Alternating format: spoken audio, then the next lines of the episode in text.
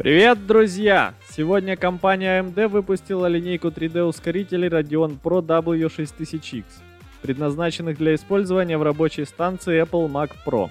Она представлена моделями Radeon Pro W6800X, Radeon Pro W6900X и Radeon Pro W6800X Duo, в основу которых положен графический процессор Navi 21.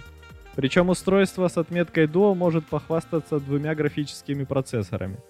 Видеокарты Radeon Pro W6800X и Radeon Pro W6900X близки по техническим характеристикам к игровым Radeon RX 6800 и Radeon RX 6900 XT. В их распоряжении имеется 3840 и 5120 потоковых процессоров соответственно. 128-мегабайтный буфер Infinity Cache и 256-разрядная шина памяти. Главное отличие от геймерских аналогов заключается в большом объеме видеопамяти GDDR6 32 гигабайта против 16 гигабайт. Штатный уровень TGP составляет 300 Вт.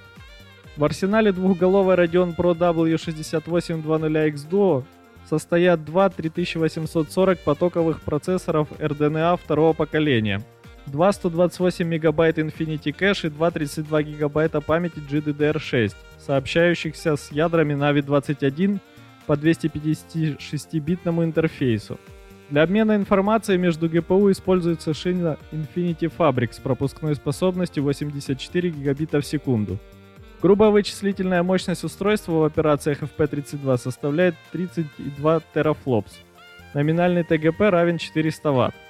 Вышеописанные 3D-ускорители имеют проприетарный яблочный форм-фактор MPX модуль, поэтому в обычный ПК их установить не удастся.